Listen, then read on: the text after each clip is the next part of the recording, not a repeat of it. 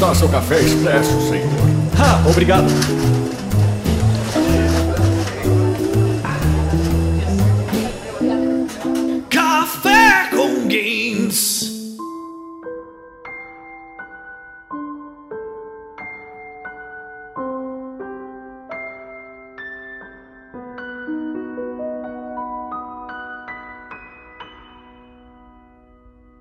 Eu sou seu host, Heriberto Solano, e please understand. Aqui é Thaís Marques e eu não consigo parar de olhar aquela início da apresentação da E3 com os Muppets. E eu fico com vontade de chorar toda vez que vejo. Pô, aquele do caralho, olha. Aqui é Tereza Bandonheira e eu sou uma jurista, mas no meu coração eu sou uma gamer. Aqui é o Eric Seika, enquanto eu falo isso, eu tô olhando pra um cacho de bananas.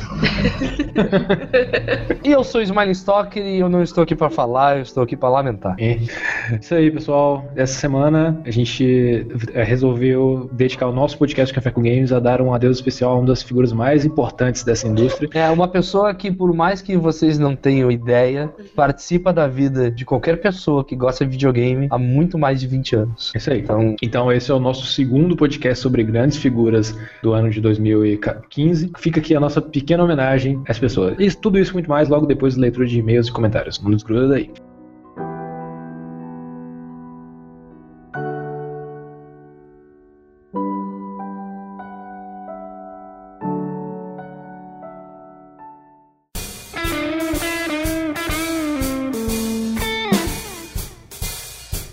Leitura de comentários.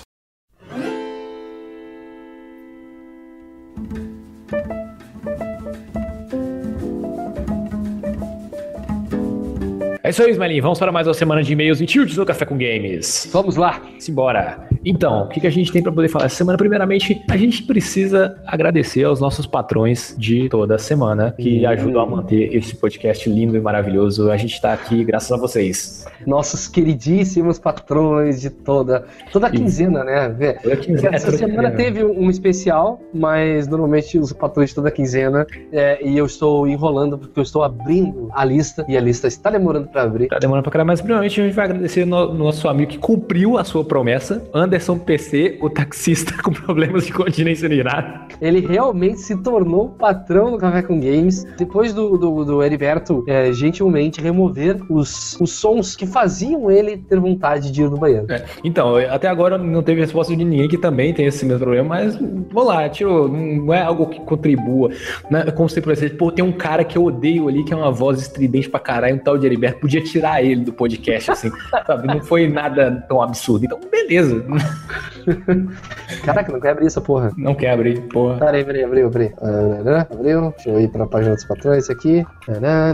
Aqui, nossos queridos patrões de, de lindos, maravilhosos. Começa aqui, não é a ordem alfabética. E lembrando que sempre é o nome que está no Patreon. Se não é o nome de vocês, ou se é o nome que vocês não querem ser lidos, troquem o nome do Patreon, tá, galera? Ah, é o Vitor Noia, é o Carlos Anderson Malcher P7, o Gilberto Pereira Júnior, o Wilkinson, o Michael Alves, o Felipe Mota, o André Luiz, a Kihab, o Jonas, a Thaís Marques, a Tereza Augusto, Dilson Andrade, Vitor Salvador Pissolato, a Juliane Hernanes Baroni Alodeir, ah, o Guilherme Bermeu, o Rodrigo Leite e o 365 índios do Quiliano lá. Muito obrigado a todos os patrões. Lembrando que queremos chegar a 110 dólares. O Heriberto já tem preparado podcasts é, especiais para ficar quase semanal, mas se chegarmos a 110 dólares, o podcast vai de fato ser semanal. Então, Então, nessa, nessa quinzena, o pessoal teve uma surpresa que a gente publicou uma entrevista com o Danilo Dias da Joy Mesh, que acabou de lançar um jogo que tá super. Nossa, bicho, a galera tá,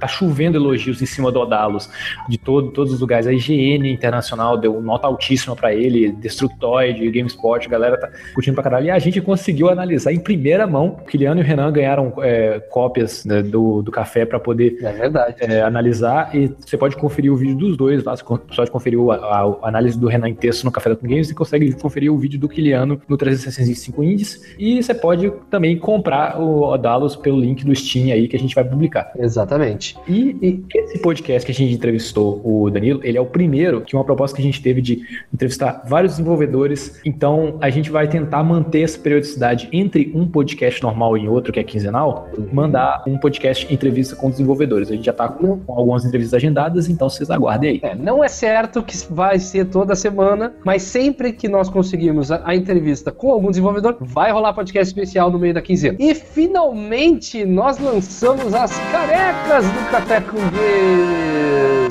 Ah, brace yourself, porque até então era um absurdo um podcast falar sobre café e não ter uma sua própria linha de canecas. Agora a gente tem a nossa própria linha de canecas. A caneca lindíssima, arte feita pela Anne Baroni, é, que é uma parada que foi feita especialmente pro podcast de Prazeres Ocultos número 2 e que se tornou um padrão muito legal ali, ó. Tem uma cartinha de paciência com o Bubsy dela. Então, tem várias coisinhas nostálgicas e com coisa. é, é, e o logo do Café com Games em Splash, assim, muito, muito bonita. O link tá na descrição, tá barato, assim, ó, gente. Ah, é, é item de colecionador, tá, galera? Então, é aquela parada que tu compra pra ter carinho, pra guardar na prateleira, pra tomar café com, com amor, tá ligado? Todos vocês que ouviram o Café com Games desde o início do Café com Games sonhavam com essa caneca e finalmente ela tá aí. Vocês podem comprar ela agora. O link tá na descrição. Seus Isso fofos. aí. E, o- Ismael, você participou de uma jam, né, cara? Eu e o Kiliano participamos de uma jam, terminou domingo à noite, terminou uma hora da manhã, no domingo, ah, desde sexta-feira. É a jam do, do PewDiePie. Na verdade, não é do PewDiePie, né? Mas. É ele e mais uns outros três youtubers lá. Isso, é, na verdade, a- a- o nome da Jam é Indie vs Gamers, tá? Ah, ela, ah, os, os cinco primeiros vão ser jogados pelo PewDiePie, o Mark Miller e o Jacksept- Jacksepticeye. eu não conheço esse terceiro, tudo bem. E eu fiz um jogo de... É, é, tinha que fazer um jogo arcade, né? E eu fiz um game de ah, picar a bola. né? É, Você você fez uma Física. mistura de. Você fez uma mistura de pinball, breakout e embaixadinha, né? Basicamente. Exatamente, exatamente. Daí tem que marcar mais pontos, ficar com mais tempo com a bola picando, alcançar algumas alturas também. O nome é Skyball. E o Kiliano fez um game que eu ainda não joguei na leitura deste, mas tá muito simpático. E tô torcendo que. que que- deixar claro que ah, na gravação dessa leitura de comentários, a gente não, não acabou a jam ainda. Eu acabei meu jogo antes, então pode ser que ele acabou, mas até onde eu sei, o Kiliano não tinha conseguido concluir o jogo. Isso aí. A gente vai publicar os links para os jogos no- ao longo da semana e vamos falar os resultados. Tomara que vença melhor, né? Ah, provavelmente vai vencer uns jogos. A gente olhou, tinha jogos muito bons. Mas, sinceramente, cara, foi muito bom poder meter a mão sozinho e poder concluir o meu jogo, por menor que seja o escopo. E eu tô muito contente com o resultado. Tenho certeza que todo mundo que consegue concluir um jogo assim fica muito feliz, cara. E eu quero muito que todo mundo jogue. E. Porque ele tem placar, então vocês, todo mundo pode competir online fazer mais pontos. Então, quero ver o que a galera vai conseguir aprontar é, no jogo, assim. Muito legal. E eu vou continuar atualizando ele depois. Eu gostei. Ah, que massa. É isso aí. Então, cara, eu queria muito ter participado, eh, mas acabou caindo um projeto bomba no meu colo, como sempre acontece. Então, assim, editar podcast, mais fazer vídeo ao longo do final de semana, pra mim não rolou. Mas quem sabe na próxima eu participo. Então, Smiley, são esses os recados da semana. É isso aí. Isso aí. Então, até semana que vem, até o próximo podcast e aproveita esse. Aproveitem essa homenagem que nós fizemos para o Caro Vilar.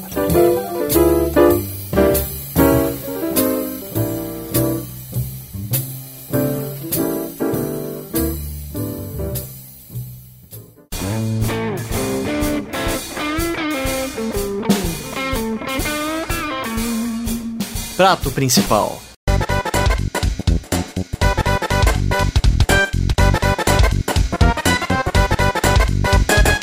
É isso aí. É bom, é bom eu falar de novo agora, depois da leitura dos comentários. Exatamente isso. Que eu acho que resume bem a importância. Porque na internet, cara, muita gente tende a diminuir o lamento das pessoas e, e- e principalmente dizer que, ah, por que tá, tá, tá lamentando? Nem conhecia o cara. Ou, pô, tá chorando agora porque ele morreu. Porque antes nem não dava merda nenhuma.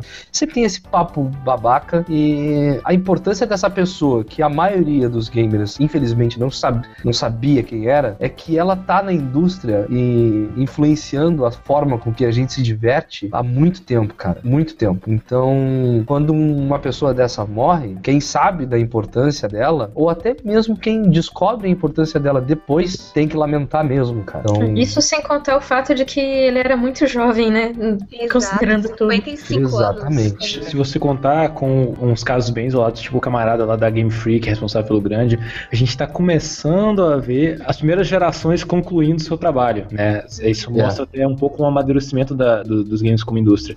A gente nunca presenciou isso assim, sabe? Você tá, você tem um dos, pou, um dos poucos caras que está nessa indústria desde o começo, chegando à terceira idade. Realmente, como o pessoal falou, morreu muito jovem Sim, sim. pontuar algumas coisas bem legais sobre a- o, o histórico dele, principalmente pra quem não conhecia, e pra saber do que essa importância toda. Porque quando você fala de, como a gente comentou no podcast anterior do Peter Molyneux, no máximo, no máximo, o nome que você vai lembrar em relação à Nintendo é o do, é o do Miyamoto, né? Isso. E Sim. tem, e tem muito dessa coisa de assim, quem que são as mentes criativas dentro da indústria e quem que são as mentes, é, que são executivos, são os donos e tal, que dificilmente são lembrados. Você realmente vai lembrar mesmo das mentes criativas. E o Iwata era uma das, dessas pessoas. O Iwata, ele é um cara de mão na massa. Ele era um Exato. cara mais de execução do que de criação. Tipo, ele era Mas na criativo. verdade ele fazia a ponte entre as duas coisas, né? Porque ele fazia as coisas realmente acontecerem. Uhum. Exato, exato. Ele era um puta programador, entendeu? Isso. É, ele começou assim, ele começou com um cara que sabia codar que era uma loucura, sabe? O louco que devia ter tentáculo no dedo codando,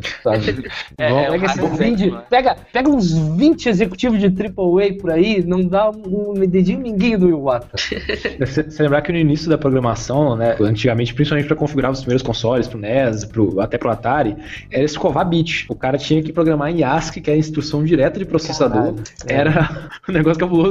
E lembra do que eu comentei no podcast passado? Japonês não reaproveita código. Ele reinventa Não. a roda a cada jogo que faz. Mas ele criava também, ele criou o Balloon Fight, né? Uhum. Tal. Então, E o Ata ele é um raro exemplo de, de CEO que chega assim, ao, ao topo e que tem um passado de um envolvimento muito forte com o próprio negócio que ele está liderando, né? Porque em geral a gente vê grandes CEOs que são apontados para dirigir empresas poderosas e tal, mas que não tem necessariamente um passado naquele ramo de negócios ou naquela empresa, uma história, né? E, e é engraçado que ele é um exemplo de uma de um presidente de uma empresa, foi fam- empresa familiar, empresa japonesa, clássica que Uhum. e que tem uma história com a empresa muito íntima, né? Sim. É. É, é, ele começou na Hall, né? Isso. No- no- a Hall era familiar também? Não, era um, era um Não, pequ- era um pequeno estúdio de programadores, desse- aquele tipo de estúdio de galera que acabou de sair de, de faculdade, e ele tinha descoberto que a Nintendo iria lançar o Famicom no Japão. E aí o pessoal da HAL, e junto com ele, falou assim: gente, a gente quer programar pra essa máquina, ela é incrível.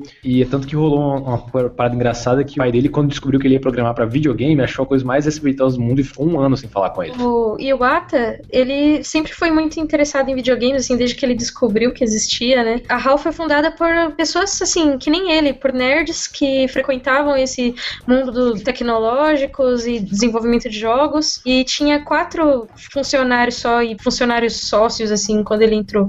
Ele foi o quinto. E ele era filho do prefeito da onde ele veio, né? Então foi uma grande decepção familiar, né? Porque ele era, tipo, formado na Harvard de Tóquio e saiu numa empresinha minúscula, insignificante, fazendo um negócio que não era valorizado. É de cinco pessoas, né? E ele até conta que ele fazia meio que tudo no, no hall, né? Assim como todos, porque uma empresa de cinco membros, ela não tem muito uma divisão de quem que é o chefe, quem que Sim. faz isso, quem faz aquilo, né? Ele conta que ele fazia tudo. Tem uma entrevista engraçada também que perguntam o que, ele fazia no, no hall, na Hall Laboratories, e ele fala, né? Ah, ele programava, mas ele também pedia pizza, ele também vendia o- as ideias, ele fazia tudo, né?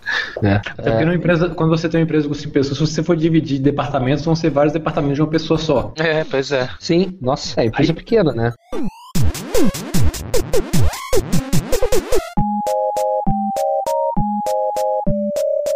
Primeiro trabalho que eles fizeram na Hall não foi nenhuma produção, foi um porte do Balloon Fight para o NES. Assim, a Nintendo já tinha feito o Balloon Fight para arcades, né? Já tinha programado a placa e tudo. Só que o Balloon Fight ele teve um grande diferencial em relação à versão do, do de arcade no NES, porque o movimento dos balões era mais suave, né? Se você notar todos os, os por exemplo, é engraçado que entre, o, entre esse porte do Balloon Fight você tem o Donkey Kong, o primeiro Super Mario, e o segundo Super Mario, onde o movimento do Mario era muito duro, ele só andava pela tela. E no Super Mario 2, você já tinha aquela coisa de, de movimento de gravidade, de balanço, você já tinha um peso no personagem. Essa coisa da física trabalhar em cima do personagem, do movimento ser mais suave e ter um pouco mais de peso, veio do trabalho que o Iwata fez nesse porte. Quando ele entrou no projeto, eu tava quase não saindo, né? Porque eles não estavam conseguindo nem lidar com a latência, né? Do, do input do comando. Nossa, sério? Caralho, era um problemão, Cara, então. Engraçado que latência de input de, de comando foi uma coisa que durou até o PlayStation 2. Esse lance de latência, cara, eu joguei Mega Man 1 e terminei o Mega Man 1, foi jogar o Mega Man 2, isso foi ontem, velho. O Mega Man 1, o de NES, ele tinha quase um segundo de latência no pulo. Nossa. Não tô de sacanagem, cara. Pode jogar. A latência é gigante, cara. Então isso era um problema no NES, cara. Ele falava umas coisas com o pessoal da Nintendo, assim, não, porque você tem que calcular a física, e aí você tem esse, esse resultado do movimento, isso aqui, e a galera ficava assim, pô, por que, que a gente paga a empresa dos outros pra saber essas coisas? A gente tinha que ter gente na nossa empresa sabendo disso. que faz sentido, né? Porque a, HAL não era um subsidiário da Nintendo até então, né? Ela era um, um estúdio que desenvolvia jogos basicamente para Famicom e trabalhou com a Nintendo por muito tempo, mas não era exclusiva, né? Não era uma first, first party, né? Ela sim, trabalhou com outras empresas também, Se né? você- Eles passaram a, a fazer coisas de pra porte, porque ele, ele fez direito o Sim, porte do sim, Balloon é. Fight. E devido Nessa a época- isso, os, os caras começaram a dar porte Não, pra eu, eu ia comentar que a grande maioria das empresas é, que a gente conhece hoje é, começaram com porte, né? A Blizzard começou fazendo só porte. O Peter Molyneux, com a primeira empresa dele, é, ele só fazia porte. Essa galera geralmente começa fazendo porte, que é o, o trabalho menor, assim, que é só de adaptação de código e tudo, para depois começar a engajar projetos que, que levam criatividade mesmo. Sim. Mas ele já se destacava muito nos portes, cara. Eu não sei se qual é a ordem cronológica das coisas, mas teve o porte do Pokémon Stadium, né, cara? É isso. Ai, Exatamente. Porte do... O grande desafio do porte do Pokémon Stadium, né, que também é, a galera não tava co- conseguindo fazer, era a comunicação entre o- os dados do Game Boy para os dados do Nintendo 64. Sim, ma- o, uma- a- o grande desafio que ele teve é que todo o código do, do, do Pokémon Stadium veio sem comentário nenhum, cara. Com- Cara, e, É, assim, ele pegou o jogo do Game Boy, ele olhou pro código e ele falou: Ah, tá, entendi. E daí ele Aham, programou é. o Pokémon Station. Em uma semana. quem não sabe. Porque, tipo, nem o pessoal da Game Freak entendia o código do Pokémon naquela altura. Velho, quem não sabe esse lance aí de, de código, comentário, comentário faz falta pra caralho se não tá ali, sabe? Sabe, quando você vê aquele, aquele- aquela coisa meio Neo olhando pra Matrix? É, Você não entende nada. Não, ainda mais que o Nós também, é ninguém né? entende. Ninguém entende. Precisa ter ali um comentário do lado falando assim: ó, isso aqui é usado pra fazer isso. Não, Sim. o código do comentário. sim, porque o código não, é, não era dele. Se é, se é um cara que faz o código, ele, ele, tipo, ele vai compreender mais ou menos, né, como funciona. Agora, tu pega um código de outra pessoa, ou de uma equipe de pessoas, sem Aí comentário, você, você pode até Nossa. falar assim que pô, o sistema de combate de, de, de Pokémon é o supra-sumo do RPG baseado em turno. É, é- aparentemente, se você olhar que sim, é a coisa mais básica do mundo. Certo? É, certo. Hum. Mas eles poderiam muito bem ter começado a fazer, a programar do nada e fazer um outro jogo do 64? Poderia. Mas aí o jogo do 64 não iria se comunicar com o cartucho de Game Boy. Aí É. perderia toda a magia do jogo. que era legal pra caramba. Que, que é bacana. Outro projeto que ele interviu foi com a empresa que teve que finalizar o Earthbound, o Modern 2, né? O Ape, o Ape Isso. Studios, isso. o Web Studios, que é quase que o jogo não saía. Aí a galera chamou ele pra poder consultar, falando, cara, a gente precisa de ajuda pra poder terminar esse, esse jogo aqui. Falou, do jeito que vocês estão fazendo aí, só dois anos. É, que eles foram prática. botando várias coisas no jogo e ficou várias partes que não se comunicavam, assim. Eles não conseguiam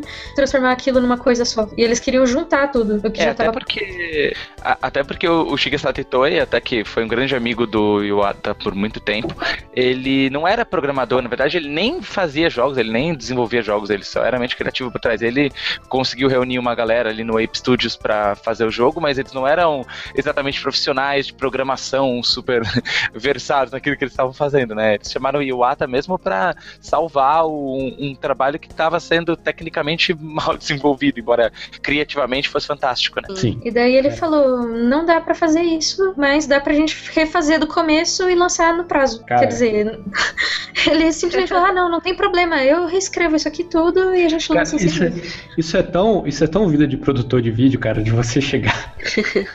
Porque, sabe, é, eu- eu- a gente comentou isso no, no podcast de Witcher, de que é, é sempre assim: você tem um problema, aí primeiro você tenta resolver você mesmo. Aí não dá certo. Aí você vai e precisa de alguém pra resolver. Você chama um amador que cobra mais barato. Aí o amador piora a situação. Aí só depois que a situação tá pior, aí que você resolve, não, eu preciso realmente pagar um profissional cobrando o preço que ele merece. Aí o cara chega pra resolver a pica fazer bicho. É, destrói tudo e faz de novo. Been there so many O- times. O encanador chega pra consertar o encanamento da sua casa e fala assim: você pagou o pedreiro barato, né? Paguei. Pois é, derruba e faz de novo. Pois é, e eu agradeço a ele eternamente, porque Earthbound é um dos meus jogos favoritos, sabe? E eu não sabia que ele era, eu só fiquei sabendo depois que ele morreu. E é legal saber esse tipo de coisa. Depois eu fui lá e a gente vê o nome dele no- nos créditos, a gente começa a dar mais valor pra esse tipo de coisa. É bem bacana isso. Eu não sabia que, o, que o Modern 2, que era o primeiro Earthbound, pra mim era, era tipo, linkado. Não, não. O Earthbound 1 e, e o Mother 0, o Mother 1, é porque, tipo assim, eles são muito parecidos, na verdade. Eles não mudaram muita coisa. Até o- os personagens são parecidos mesmo.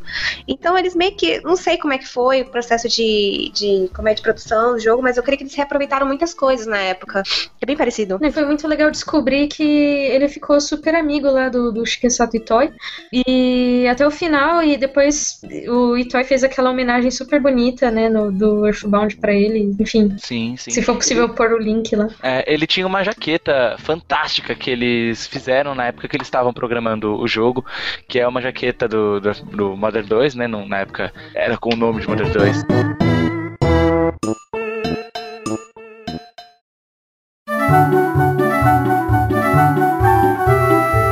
Pokémon Gold e Silver. E, cara, eu tinha me esquecido até estudar essa pauta de que Pokémon Gold e Silver por muito tempo foi o jogo mais vendido da, da história. Yeah.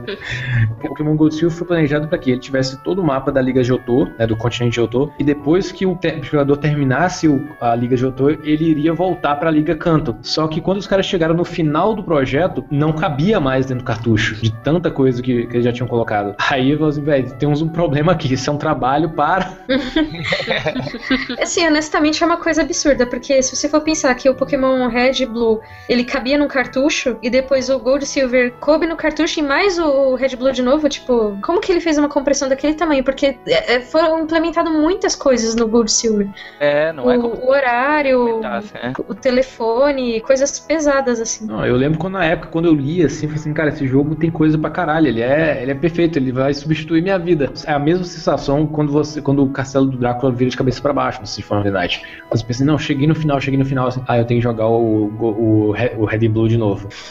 É bem isso mesmo, é surpreendente, né? Porque é um método de compressão que ele desenvolveu na época e que o jogo já, já seria bom se não fosse por isso, né? Mas é, se você pensar o significado que tem você praticamente dobrar o tamanho do, do, do jogo graças a um, a um método de programação que permite um armazenamento mais, uma, uma compactação melhor, é realmente é um cara que não, não é necessariamente um gênio criativo, como a gente estava falando, né? Comparado, por exemplo, ao Miyamoto, mas é um gênio na parte técnica, né? Sim, é, sobre essa coisa do cara, assim, e- e na época ele ainda realmente era apenas era um programador de uma empresa terceirizada e hoje a gente conhece a figura do, do Iwata gestor. Mas quando você estuda sobre as chamadas CCEs, que são comportamentos característicos de um empreendedor, um das, dos comportamentos é exatamente esse. O empreendedor, ele é um, um- um líder, mas ele nunca se priva de botar a mão na massa quando é necessário. Ele não, ele não faz a função do funcionário dele, mas se for preciso, ele arregaça as mangas e põe a mão do, na massa para poder resolver um problema. Ele fez isso desde sempre. É, é, é, se não me engano, no, no, no porte, quando ele fez, eh, quando ele ajudou no porte do, do- do Pokémon, ele já era presidente da HAL. Sim, sim. Assim Então- como quando eles ajudaram, eu- com- como quando ele sentou com a galera do Smash Bros. Melee pra fazer o debug do jogo, ele também já era presidente, ele falou, não, vamos, vamos ajudar nisso daí. Sentou e fez. Fazer. Quando ele fez o Melee, ele já era diretor na Nintendo, né? Depois que ele, que ele fez o- a parada do debug do Melee, aí ele foi contratado pela Nintendo como diretor de planejamento. Ah, sim, sim. Em 2000, assim, antes de que o, o Melee era meio que é, line-up. Mas ele, do- ele, era, ele era um gerente lá. Mas ele já, já trabalhava na Nintendo nessa época. Sim. É, mas antes ele foi presidente da HAL Laboratories por um Sim. tempinho. Sim, sim, sim. Sim, ele foi presidente da HAL até o lançamento do Super Smash Bros. Melee. Aí, com o lançamento e o- a chegada do GameCube ao mercado, ele passou a ser é, diretor de planejamento da Nintendo. Aí, ele só foi realmente eleito vice-presidente em 2002, por- depois de passar dois anos sendo preparado e treinado pelo Yamauchi. Porque é aquela coisa, ele foi o primeiro a dirigir a empresa fora da família. Porque uma coisa sobre, sobre empresas, que a empresa tem presidente, vice-presidente, CEO, dono, como assim? Vamos lá, uma empresa, quando ela cresce demais, ela tem a opção de se tornar uma indústria, uma empresa de capital aberto, certo? É, metade do fica para os sócios e a outra metade é levada para a bolsa de valores, para os acionistas minoritários, para quem quiser comprar. Tem empresa que tem dono, só que o cara simplesmente vai lá, elege um conselho de executivos para poder cuidar da empresa. Você consegue ter uma visão completa de como funcionam essas empresas grandes que têm um conselho de executivos. Naquele filme do Will Smith, Hit Conselheiro Amoroso, vocês lembram?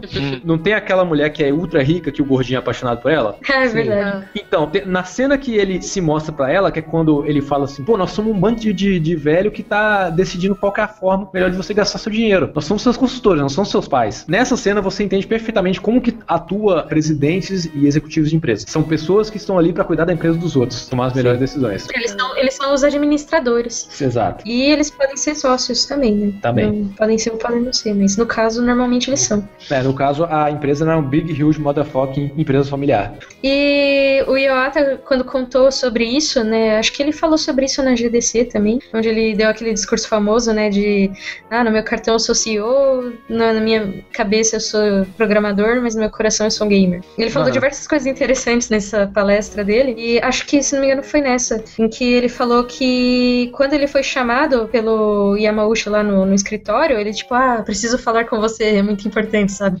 Ele ficou achando que ele ia ser demitido. Porque ele chegou lá, o Yamauchi começou a contar a história da Nintendo e todos os desafios dela.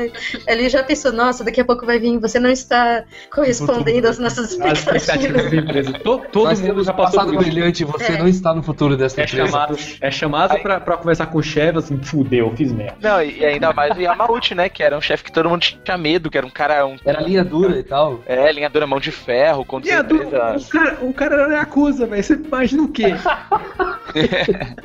Nossa, é muito raro mesmo entender eh, como pode existir uma pessoa assim, que ele não só era um programador genial, como ele era um homem de negócios muito genial também, né?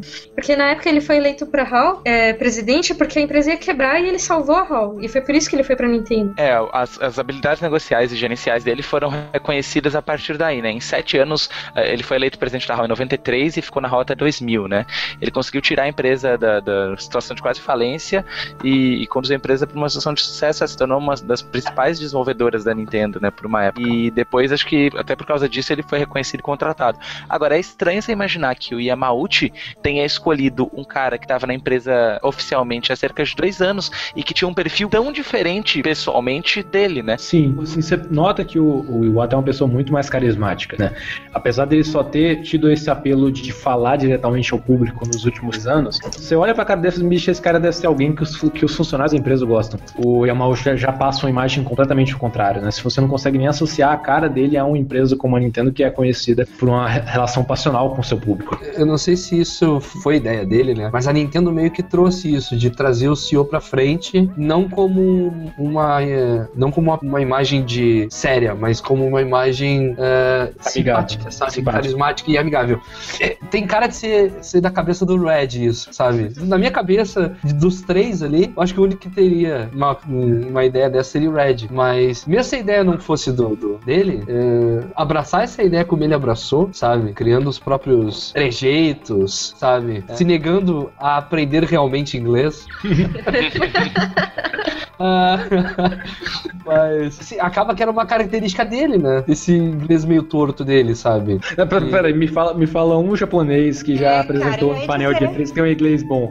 Pois Kojima? Ah, não, eu acho que o inglês. I didn't say Não. anything about solid snake.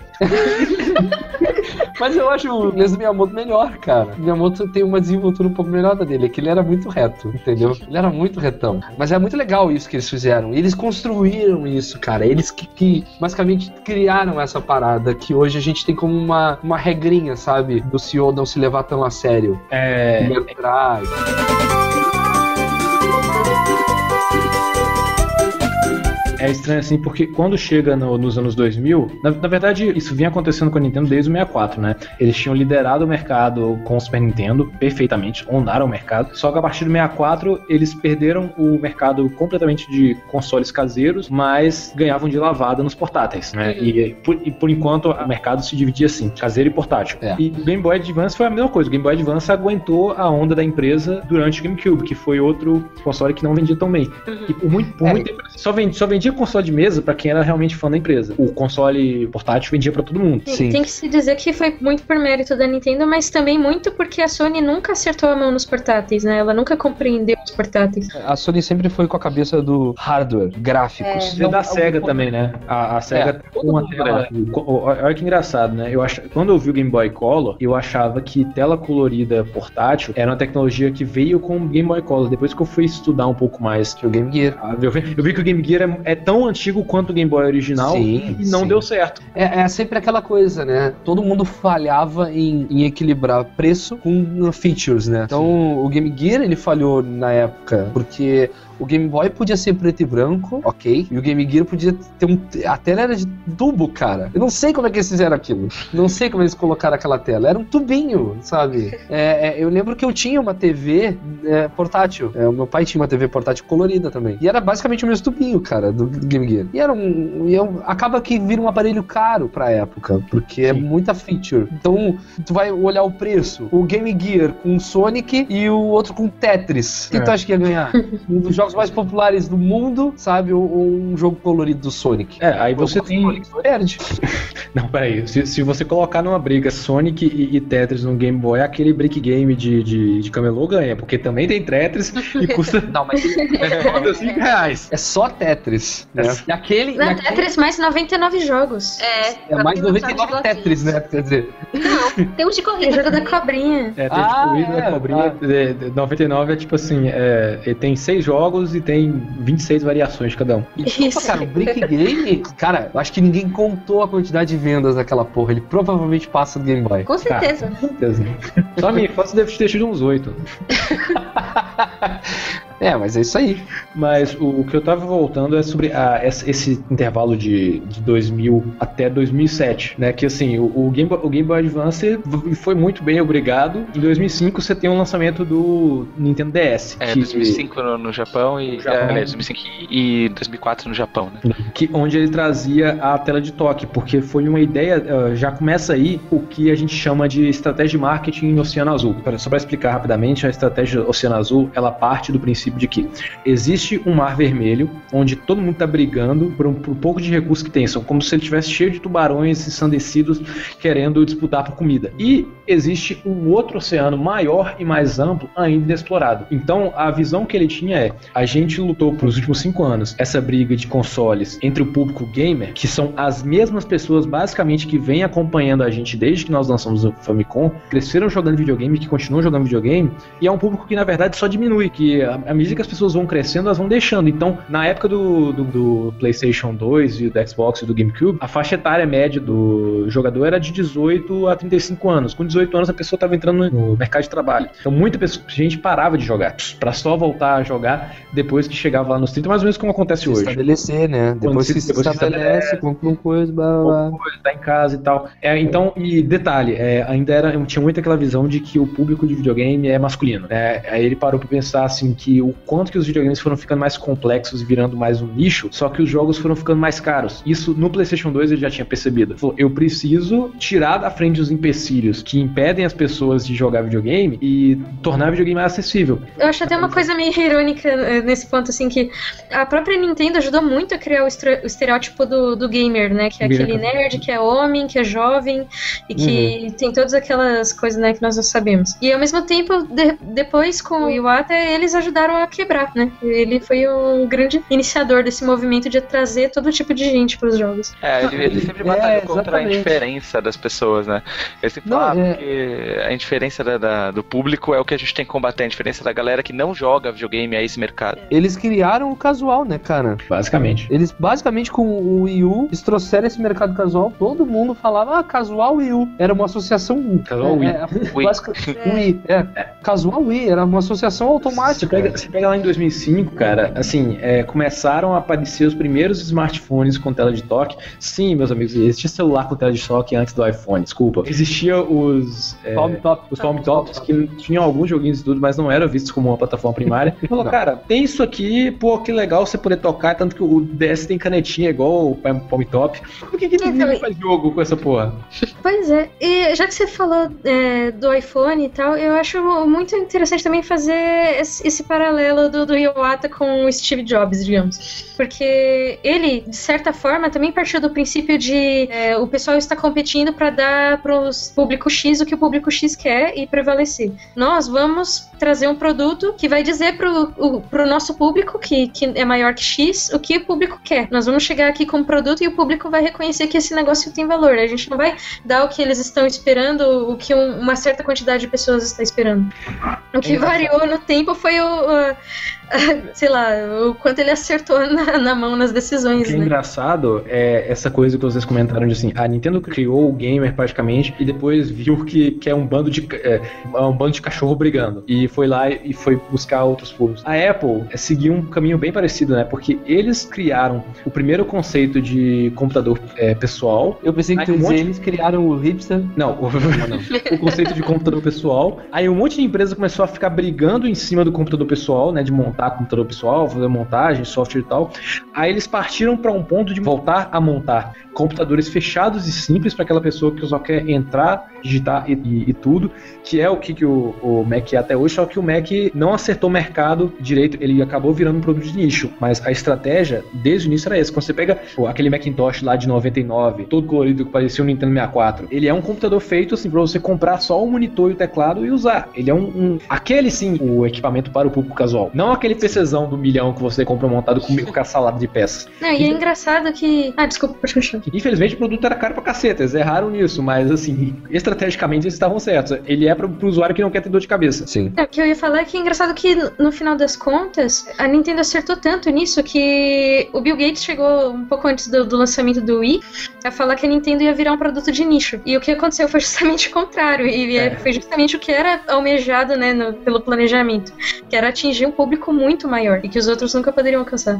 É, o que eu vejo mais assim em relação a- ao Wii, vocês falam muito de jogos casuais, mas o que eu vejo também é que o Wii e a Nintendo, no caso, tem mais esse espírito de você se divertir com as pessoas presencialmente, sabe?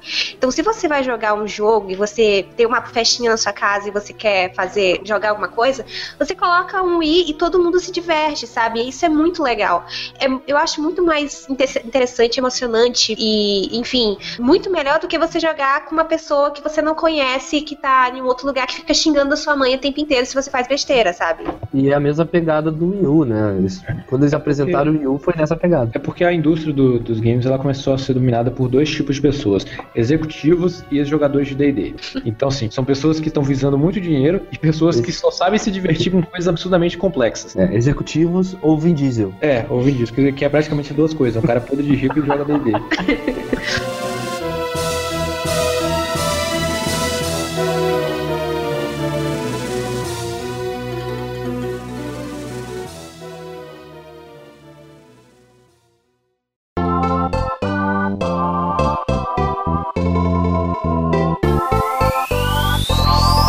2005 ele já pensou assim, vamos tirar as barreiras de jogabilidade. Tirou algumas com o DS, é tanto que os jogos mais vendidos do DS são Brain Age e Nintendogs. É basicamente assim, o público em geral. E é, é engraçado porque quando a gente começou, realmente existia esse papo um pouco de denegrir o, o jogador casual. Hoje você amadurece assim, você olha assim, cara, o cara manjou pra né? caralho. Ele, A gente, a gente ele enfiou rios de dinheiro. Ele enfiou ri- rios de dinheiro.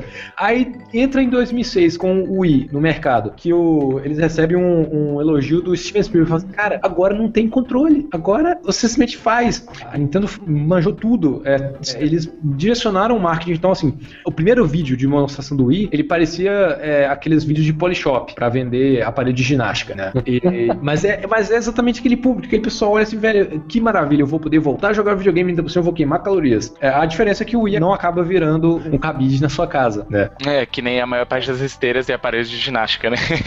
E como a Thaís falou, ele vira um puta acessório toda vez que você faz uma festinha na sua casa, ao contrário da, da esteira na parede de ginástica. Mas é engraçado você pensar que, é, tanto no, no caso do controle de movimentos, quanto no caso das duas telas do DS e o toque e tal, é engraçado você ver como surgia como uma coisa que ninguém tava pensando que ia funcionar, ninguém tava atirando naquela direção, né? Realmente é a tela do, do Oceano Azul. Ninguém tava pensando em fazer jogo de toque, né? Daí vai falar, ah, e agora? Vamos fazer um, um console com tela de toque, um portátil com tela de toque, e daí de repente começa a surgir jogos fantásticos que só foram possíveis por causa disso, sabe? E a mesma coisa com o Wii. Ninguém precisava controle de movimento e tal, até já tinha tido experiências, até na própria Nintendo com a Power Glove, lá, aquelas coisas bizarras, mas nunca tinha dado certo, né? Ah, a Power Glove não foi experiência, cara. Foi um, um cocô que fizeram. Pois é. Entre tantos, entre tantos. Cara, você assiste o episódio do, do Angry Video Regular Show. Não, Ah. Regular Show. Do apenas. Ah, é perfeito. Da Power Globe, cara. Nossa, cara, é muito bom. Genial. Mas se você pensar nisso, é, é também a mesma coisa, assim, lançou um, um console com controle de movimento, era uma coisa que ninguém tava se preocupando, as outras empresas estavam fazendo cada vez mais gráficos, mais potência, mais poder é, de processamento e tal, e a Nintendo falou, não, vou fazer um controle de movimento, sabe? Ninguém acreditou que talvez fosse dar certo isso, e mais uma vez, vários jogos muito interessantes só surgiram por causa do controle de movimento. Então, é, é sempre isso, né? É, e tem uma parada que a gente só começou a se ligar agora, cara, em 2015. Eu, particularmente. Café com Games em geral, até a gente tinha essa visão meio deturpada antes, né? Que é o lance assim: todas as empresas brigando pra ter algo, que, que- algo errado. Não era isso que a gente queria, na verdade. E, e a Nintendo sempre com isso no foco, né? Sempre focando naquilo. E ninguém entendia, todo mundo falava mal. Ah, a Todo Nintendo. mundo não. Eu sempre fui nintendista, Não, sempre. tô falando em geral. Em Aí, geral. Aí vamos, vamos, vamos, vamos pegar. Não, todo mundo aí. falando mal. A gente tava assim, ó, é gráfico, gráfico, gráfico, gráfico, É. máquina, máquina, máquina, máquina, e a Nintendo lá na boa falando assim, não, gente, é gameplay, sabe? Diversão. Tá, Vamos é, vamos focar Mas nisso. sabe uma coisa que eu acho, acho massa? É que assim, é, por exemplo, toda vez que aquela sua, sua série favorita de jogos sofre um reboot, ou é, sempre chega um ponto em que eles fazem um jogo pra agradar um público maior e sai dali tudo aquilo que você gostava, sabe? Tem sempre aquele, aquele jogo que agrada todo mundo. Por exemplo, vamos pegar, por exemplo, Splinter Cell. Quando saiu o Splinter Cell Conviction, ele agradou todo mundo que não gostava de Splinter Cell, mas não agradou os fãs, tá? entende? Entende quando você, quando você toma essa estratégia de abrir pra um público mais abrangente, você acaba desagradando seu público fiel? Sim, que foi um pouco o que aconteceu com o Wii, né? É, mas a Nintendo conseguiu sair pra esse público casual, mas ainda assim manter o respeito com suas franquias e fazer jogos de qualidade pra aquilo que os fãs adoravam. Então, assim,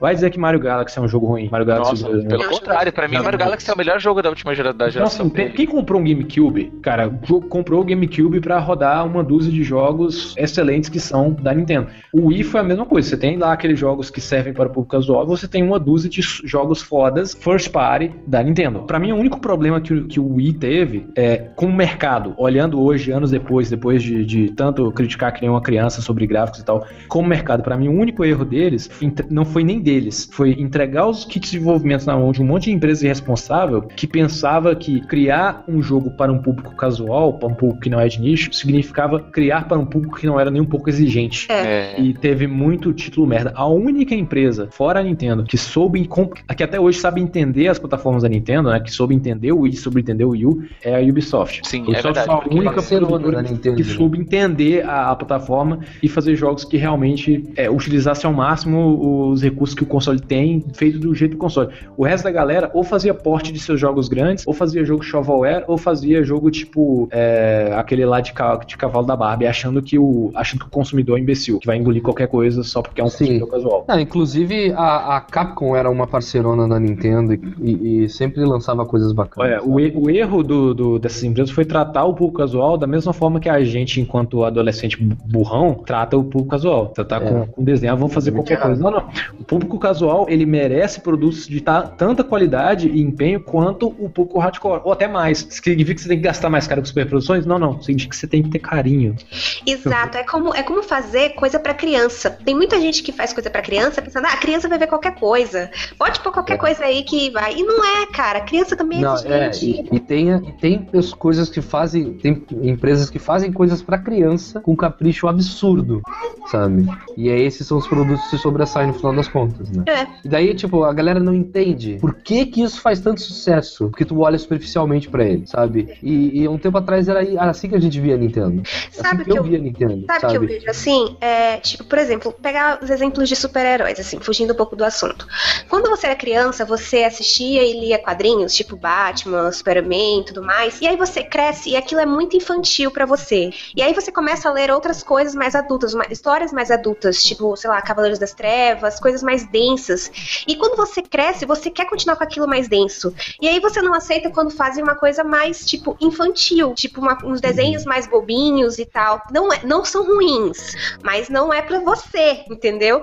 E o, a Nintendo, eu acho, eu vejo um pouco assim, entendeu? Porque é uma coisa que abrange para todo mundo. Não é necessariamente uma coisa infantil, mas que você também não vai achar tão denso como você gostaria. Não tem aquela densidade. Aí você parte para outras coisas e começa a cuspir no prato que você comeu. É isso, é isso que me dá raiva, entendeu? Que você começa a dizer, não, mas isso é horrível. Eu não, eu não cuspo no prato que eu comi porque eu tive um Mega Drive quando criança, eu nunca tive um console da Nintendo. Então, eu tenho liberdade. Ah, é, time, time cega aí, ó. Time cega.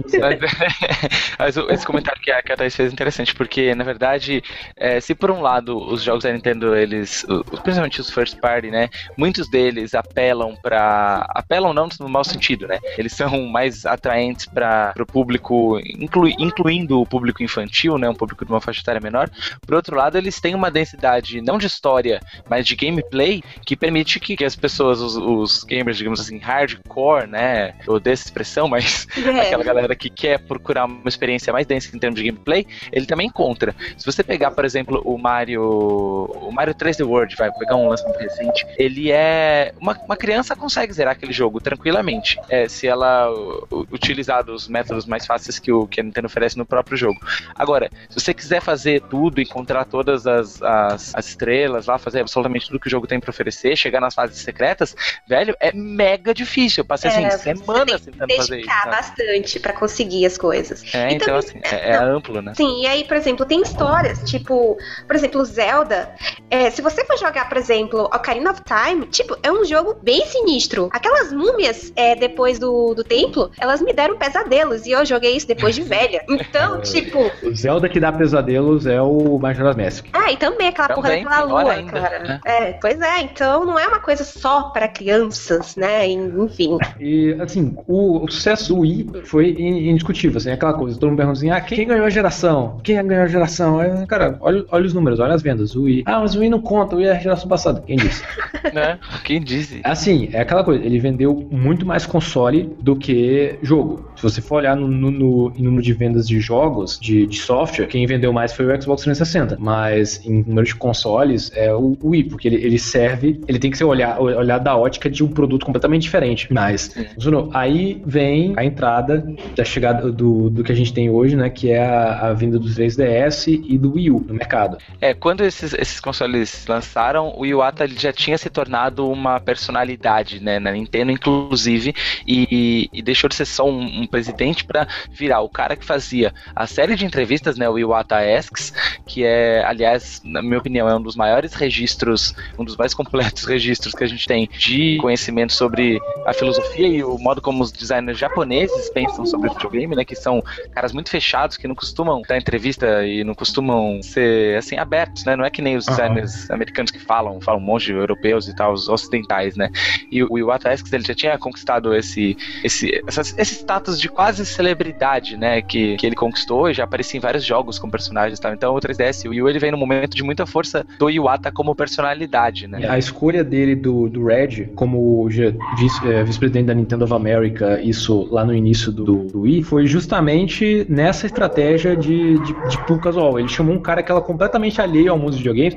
Muita gente critica isso. Falou assim, pô, o cara mexia com indústria alimentos antes de mexer com game, o cara não entende, não joga eh, videogame, por que, que esse cara eh, tá mexendo aí? É realmente a realidade de quase todas as empresas e porque as outras empresas dão errado. Mas no caso do Red, ele chamou ele porque eu quero alguém que saiba comunicar com o público geral. É, é, é uma escolha completamente diferente, se você for olhar a es- a essência da escolha. Não é porque é um cara que melhor sabe mexer com dinheiro. É o cara que melhor sabe falar com o público. É tanto, tem uns comerciais que acha na internet do, do Red vendendo grill ao estilo Josh Foreman. ele chorar de rir. Ai, Deus. Mas ele é muito bom fazendo isso. E é E, e, curioso, né? Porque você não precisa botar o onde- presidente da empresa pra isso, né? E- Porque poderia perfeitamente contratar um ator, alguma coisa assim, mas ele teve uma opção completamente diferente. É, essa troca de experiência dos dois que levou a esse resultado do- da, da última cara da comunicação da Nintendo, que foi conversar com desenvolvedores, do Nintendo Direct. Eu assim, não, não, o presidente da empresa tem que dar a cara mesmo, ele tem que ser carismático, ele tem que aproximar com o público, ele tem que falar que é como se fosse uma empresa de família do seu bairro. É, exatamente. Isso traz, assim, você se sente cuidado, assim, você se sente próximo dele e você reconhece a importância. É muito mais legal do que esse pessoal que só aparece, sei lá, em E3 ou em eventos periódicos e você nem sabe quem é. Eu não tenho a mínima ideia de quem é presidente do Xbox, da Xbox, da Microsoft, da direção de, de games da, da Microsoft ou da Sony, não sei, cara, mas da, da Nintendo eu sei quem são os, os chefes, os cabeças lá, porque eu vejo. Isso define a, a quantidade de vezes que você participa do com Games. Ah, pois é. Ah, Eu também não sei o nome de, de metade, eu só sei o nome dos mais legais. não, eu, eu sou fã do Red e foda-se. eu também. My body's re- ready. Da onde eles tiraram carisma, cara? Eles não tinham. Eles compraram em algum lugar. De algum lugar aqueles três compraram carisma. O Pablo, o Pablo Rosados, ele fala, ele fala um negócio toda vez que o Miyamoto sai da Nintendo, aparece na Nintendo, que o Miyamoto é baixinho. E tem aquela cara de feliz, aí o Pablo fala assim, olha, velho, olha essa cara dele, não dá vontade de abraçar e levar pra casa. o Miyamoto, o Miyamoto ele tem cara de, de, de criança arteira, sabe? Criança que acabou de fazer cocô na calça e tá feliz. É o Miyamoto, cara. Miyamoto é um ursinho, velho. Ele é muito fofo. Eu não sei de onde os três tiraram. Tá? O Iwata, o, o Miyamoto e o Red. Eu não sei, não sei. Eles são. Eles, é, tipo, o Iwata é querido, mas é feio, cara. O- o- os outros dois também são feios, sabe? Mas a gente gosta. Fazer o quê?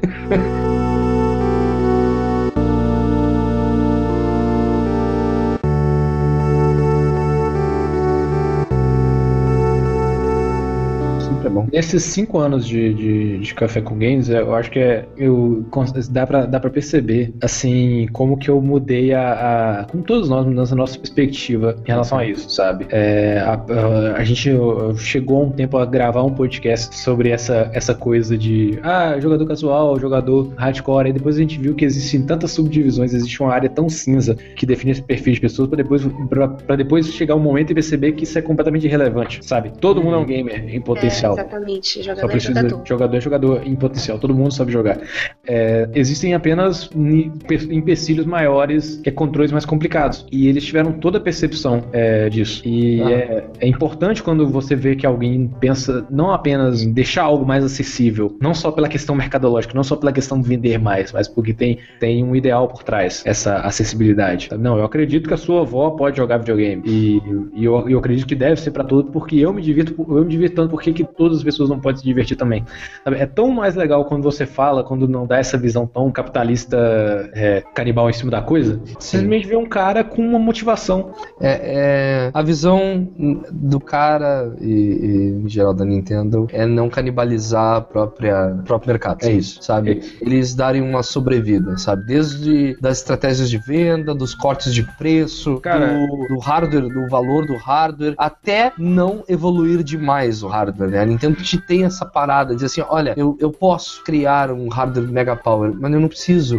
Eu, depois que eu, fiz, depois que eu, eu, se- eu sempre fui muito alheio a esses papos motivacionais de administradores e tal.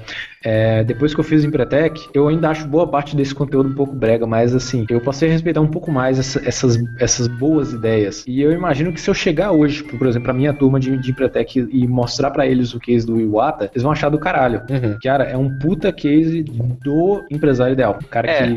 que, que dá uma revolução no seu modelo de negócio. E não só isso, né? Do ponto de vista pessoal também. Você não tem muitos CEOs é, de empresas multibilionárias que são tão queridos quanto foi o Iwata, sabe? Quando morre um grande CEO, normalmente as pessoas começam a surgir os podres, né? Começa a surgir o jeito que o cara tratava os funcionários, ou É. o cara era, era duro. No caso do Iwata, é o contrário, sabe? Ele morreu, começou a surgir cada vez mais histórias fantásticas da lenda que ele era, tanto do ponto de vista como programador e da, da capacidade técnica, quanto do modo que ele tratava os funcionários, que ele enxergava o mercado, que ele enxergava a empresa. Um cara que, para não demitir, que chegou a dizer publicamente isso, que ele achava errado demitir os funcionários para salvar a crise econômica da empresa, que ele valorizava o público, as pessoas que trabalhavam com ele, que corta o próprio salário para não demitir os funcionários que trabalham, sabe? É, é um, é um outro tipo de, de gestão que a gente não está acostumado a ver, com- associar a casos de grandes empresários de empresas multibilionárias, sabe? A gente está acostumado com o empresário que, que manda os caras embora, que prioriza a produtividade, que,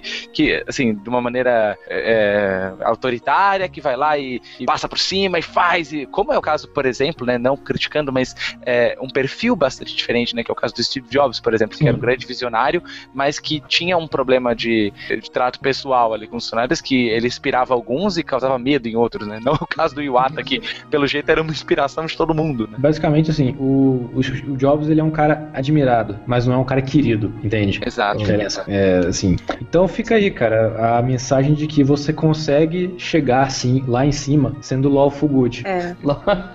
Verdade, olha aí. É. Olha aí. É a Olha melhor aí. lição do podcast, olha aí. Dá? Então, pessoal, agradeço muito a presença de todos. Gostaria de agradecer a presença do Eric, que não para fazer o seu jabá. De onde você é, meu filho? Cara, é, em primeiro lugar, eu que agradeço o convite, porque falar do Iwata, pra mim, é, é sempre muito emocionante. Eu sou um, um grande fã da, da Nintendo e dele e tal, então é, essa oportunidade é muito boa. É muito, sempre bom poder falar de um cara admirado como ele. É, eu sou lá do Overkill Podcast, né? É o www.overkill.com.br. A gente tem um podcast quinzenal de jogos. A gente gosta de falar um pouco sobre jogos que nem sempre são tão comentados, né? A gente comentou até aqui no, no podcast sobre Earthbound, a série Modern e tal. Tem um, um episódio especial sobre a série Modern, que é, acho que talvez seja um dos meus episódios favoritos. Mas a gente gosta também de falar sobre uns temas um pouco menos convencionais relacionados a, a jogos, ao mercado e tal. E, então, se você quiser conferir, é só entrar lá, overkill.com.br e acessar lá. Isso aí. É, espero que tenham gostado. Até semana que vem e continue jogando. Com